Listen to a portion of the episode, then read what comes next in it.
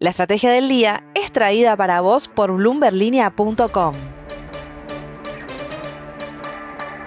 Ya soy Francisco Aldaya, editor de BloombergLinea.com en Argentina y hoy te voy a contar las tres noticias más importantes para que arranques tu día. Además, como todos los miércoles, un expreso financiero, hoy con el director de análisis macroeconómico de Equilibra, Lorenzo Sigaut Gravina. Como siempre, no te olvides de darle clic al botón para seguir a este podcast, de activar las notificaciones y de compartir este capítulo. Lo que tenés que saber. 1. Ayer te comentaba que el Nasdaq se está recuperando, con empresas como Meta subiendo en lo que va del año casi un 100% y Google y Apple por más de 30% pero no es el caso de Globant que cae más de 15% en lo que va del 2023 y esto a pesar de dos adquisiciones y de mejoras en sus ganancias netas el año pasado.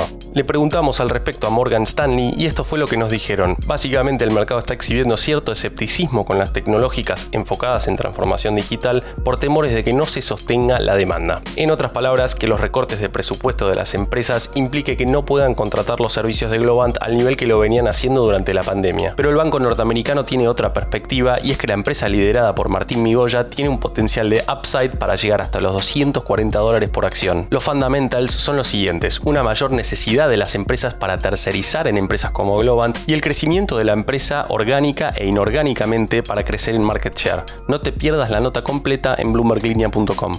2.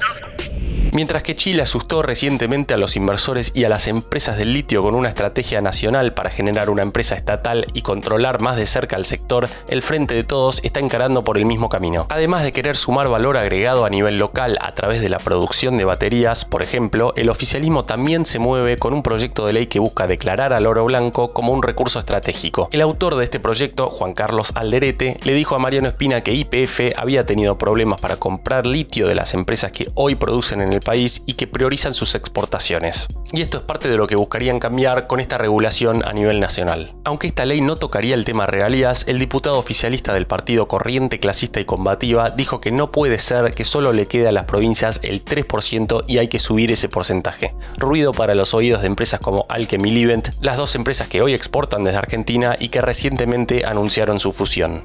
3. Y ahora, ¿quién mejor para contarnos a qué hay que estar atentos en la licitación de hoy del Tesoro que Pedro Ciaba Serrate, Head of Research and Strategy en Portfolio Personal Inversiones? Bueno, esta es la primera licitación del mes, eh, en un contexto obviamente de mayor fragilidad. Tuvimos una fuerte aceleración de la inflación en abril, los datos de la frecuencia muestran un escenario incluso que puede ser peor en mayo. Entonces, lógicamente, el sector privado no regulado va a estar muy enfocado en tratar de buscar alternativas de corto plazo e indexadas, o tanto por inflación o por devaluación. Nosotros pensamos que por lo ofrecido, quizás la parte ser más corta es lo, más tentador, lo más atractivo para el que tiene que seguir estando en pesos. Los vencimientos eh, alcanzan los 429 mil millones de pesos, el 93% es privado, Ahora, esta licitación tiene una particularidad que hay uno de los instrumentos, el Bonte 25, que es un nuevo bono que ajusta por ser, liquida unos días después, el 23 de mayo, que es justo la fecha donde tienen que pagar otros dos bonos del Tesoro, el TY27 y el TB larga 27. Dos bonos que seguramente el mercado uno no los conoce, tienen muy poca liquidez, pero que los bancos lo utilizan para encajar hasta un 5% de los depósitos a plazo, cajas de ahorro y cuentas corrientes. Muy probablemente esto haya sido conversado con el sistema bancario para que esos pesos de los cupones vayan aplicados a este nuevo instrumento. Interesante también ver si el sector público, así como nos confirmó la data del Banco Central en las últimas dos licitaciones, vuelve a tener una participación elevada en esta licitación. Antes de pasar al expreso financiero, veamos rápidamente cómo van a abrir los mercados este miércoles. El S&P Merval cayó 0,6% ayer. Fue una jornada toda roja para las acciones argentinas en Wall Street, con bajas hasta 7,4% para Galicia. El dólar blue cerró en 488 pesos, el MEP intervenido por el gobierno en 442 y el contado con liqui también intervenido cerca de los 449 pesos. Expreso financiero. Y ahora una breve entrevista con Lorenzo Sigaut Gravina, que es economista de la consultora Equilibra. Lorenzo, muchísimas gracias de nuevo por estar en la Estrategia del Día Argentina. La primera pregunta que te quería hacer es cómo evaluás las medidas que anunció más al fin de semana para contener la inflación. Las medidas anunciadas eh, este fin de semana para contener la inflación apuntan principalmente a, no volver a perder eh, digamos, el control en el mercado cambiario, por lo menos eh, las cotizaciones alternativas, como sucedió digamos, la segunda quincena de abril.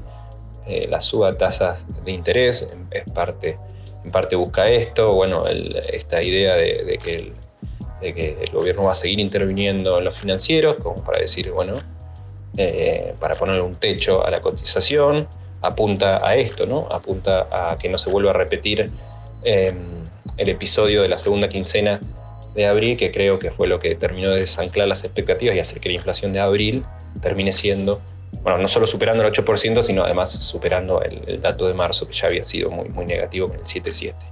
Em, después, bueno, los anuncios fueron de menor importancia, los demás, ¿no? Eh, este, en, cuanto a su efecto práctico, eh, por ejemplo, esto de conseguir adelantar más, conseguir más fondos de China, Brasil o adelantos del FMI, esto es algo que se dijo, pero que el gobierno viene eh, trabajando todo, todo el tiempo, no es que se ha conseguido algo nuevo. y por el lado de las quitas de aranceles a las, a las, importaciones de insumos difundidos o el propio que el, que el mercado central pueda importar directamente alimentos, son más medidas en el margen.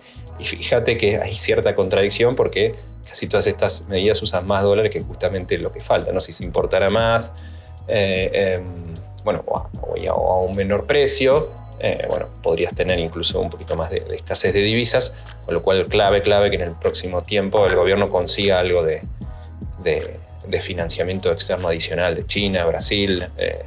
O incluso adelanto desembolso del fondo. Y la segunda, Lorenzo, ¿qué impacto tendrá esta nueva suba de tasas? El impacto que tendrá la nueva suba de la tasa de interés, eh, nosotros lo vemos que en, el margen ayudará a, contener las cotizaciones financieras, a, que se ahorre o se, se coloque inversiones en el muy corto plazo en pesos, porque retribuyen un poquito más, pero el problema de fondo es, bueno, ¿qué va a pasar después las paso?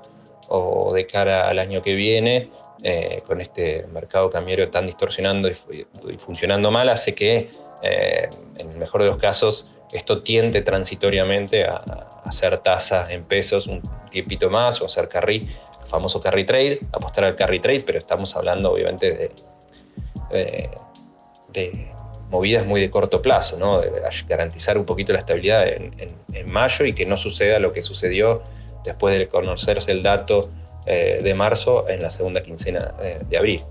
Y de hecho la sube la tasa de interés eh, pone la, política, la tasa de política monetaria en torno al 8% mensual, que es incluso un poquito por debajo de lo que fue la, inflación de abril, y te permite acelerar un poquito el crawling peg, que, ya se estaba corriendo casi al 7%, pero digo, en el margen se ha cuidado el Banco Central de no subirlo tanto para no no complicar por el lado de los pasivos remunerados, que, obviamente la cuenta a pagar por ahí crece, pero es cierto que crece también en, la de la, de la economía, ¿no? en la inflación, si la tasa se alinea a la inflación, todavía en términos reales no, no, se está pagando una tasa eh, positiva. Y la última, Lorenzo, ¿cómo cambia el escenario de presión sobre los dólares paralelos? En el margen creo que estos anuncios eh, que se conocieron el, domingo básicamente van a ayudar eh, un poco a, no, no, desanclar la expectativa de que se puede ir de nuevamente las cotizaciones eh, paralelas para arriba. Creo que el, objetivo del gobierno fue más vale prevenir que curar y, eh, y mostrar reacción rápida. creo que fue lo que faltó a mediados de, abril del año, de, cuando se conoció el dato de 7,7% de, de, marzo de inflación. creo que esta vez el gobierno aprendió esa lección y prefiere más vale prevenir que curar. Y, y ahí es donde creo que puede en el corto plazo generar un poquito más, más de estabilidad o evitar algún movimiento disruptivo que sería eh, muy, muy negativo porque todavía en mayo se van a estar viendo las consecuencias de esas disparadas de los financieros sobre la inflación y si tuvieses un nuevo salto, bueno, ahí sí la inflación ya claramente sería superior a la de, a la de abril y con riesgo de llegar a los dos dígitos. Lorenzo, muchas gracias como siempre, seguimos en contacto. La frase del día. Antes de irnos, escuchemos lo que dijo ayer Cristina Kirchner. Ya lo dije el 6 de diciembre de 2022, no voy a ser mascota del poder por ninguna candidatura. He dado muestras, como nadie, de privilegiar el proyecto colectivo sobre la ubicación personal. De todas formas, la actual vicepresidenta tiene hasta el 24 de junio para definir qué quiere hacer. Esto fue un nuevo capítulo de la Estrategia del Día Argentina. Yo soy Francisco Aldaya, editor de Bloomberg Línea, y me puedes seguir en Twitter en arroba franaldaya. No se olviden de darle clic al botón para seguir a este podcast y a la campanita para que se enteren al instante cada vez que sale un capítulo de lunes a viernes. Espero que tengas una gran jornada productiva. Esto fue La Estrategia del Día Argentina, escrito y narrado por Francisco Aldaya. Producido por Arturo Luna y Daniel Hernández. Que tengas un día muy productivo.